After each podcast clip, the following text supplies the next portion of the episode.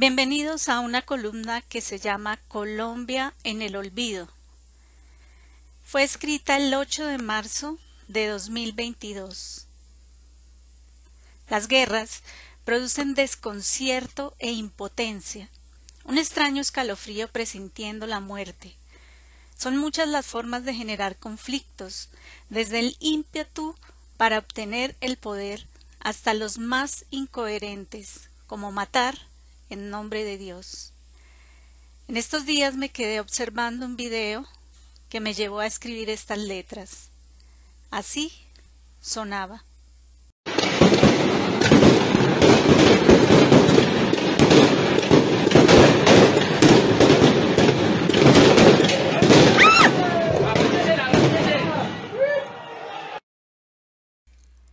Esto no es Irak, ni Afganistán o Ucrania.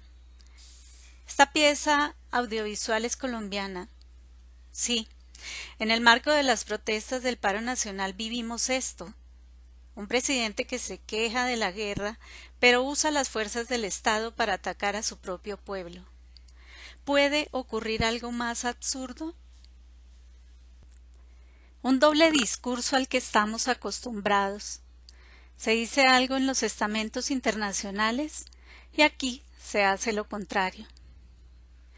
Según el informe de cifras de violencia en el marco del paro nacional de 2021 de Indepaz y Temblores ONG, el balance del estallido social es el siguiente. 75 asesinatos en el marco del paro nacional, de los cuales 44 han sido con presunta autoría de la fuerza pública. 83 víctimas de violencia ocular. 28 víctimas de violencia sexual, 1.832 detenciones arbitrarias, 1.468 casos de violencia física. En total, el número de agresiones es de 3.486 casos de violencia policial. La población civil ha sido la más golpeada, en medio de las marchas por un gobierno indolente. Manifestantes organizados surgieron como primera línea. Estos grupos no nacieron en Colombia, se mencionan en Ucrania y también se hicieron visibles en las protestas en Hong Kong y Chile, para contrarrestar la represión policial. Los conflictos dejan secuelas que el país quisiera reparar y no ha sido posible. Colombia continúa en guerra, y para nadie es un secreto que Chocó, Cauca y Arauca viven el desplazamiento y la inclemencia de los ataques de grupos insurgentes. Según las cifras de Indepaz, desde el 26 de septiembre de 2016 hasta el 23 de enero de 2022 han sido asesinados 1.311 líderes, lideresas y defensores de derechos humanos, y 303 firmantes del acuerdo de paz. Y se han registrado 285 masacres. Duque y su ministro de Defensa tienen una hoja de ruta desconocida para los problemas de gobernabilidad, tras los escándalos de corrupción y su falta de criterio para enfrentar los problemas.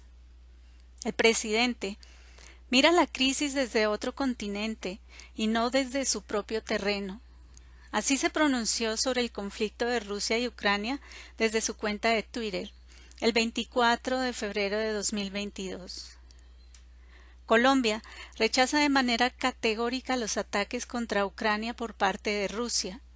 Estos hechos atentan contra la soberanía de Ucrania y ponen en riesgo la vida de miles de personas en una incuestionable situación contraria al derecho internacional y a la Carta de la ONU.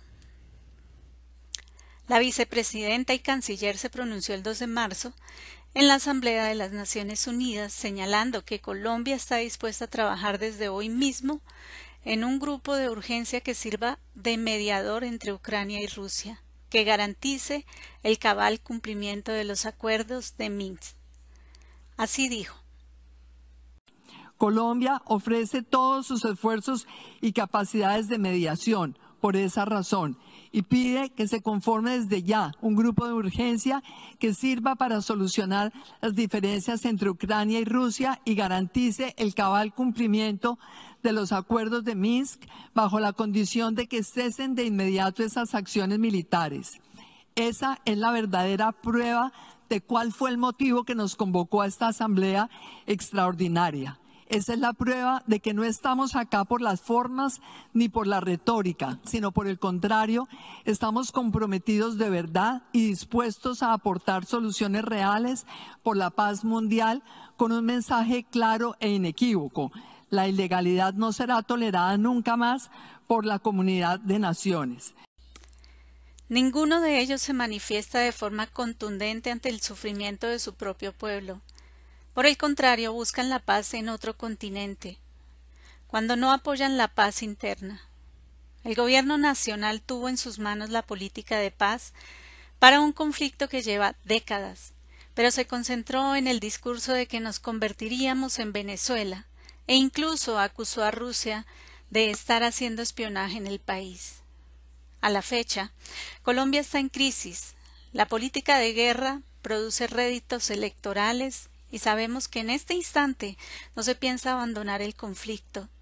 El ejemplo claro es que hubo un paro armado desde el 23 de febrero y durante más de 72 horas, dejando una escalada de violencia en el país. Retenes, incineración de vehículos, banderas alusivas al ELN, asesinatos y restricción de la movilidad, con aparente libertad en su operación.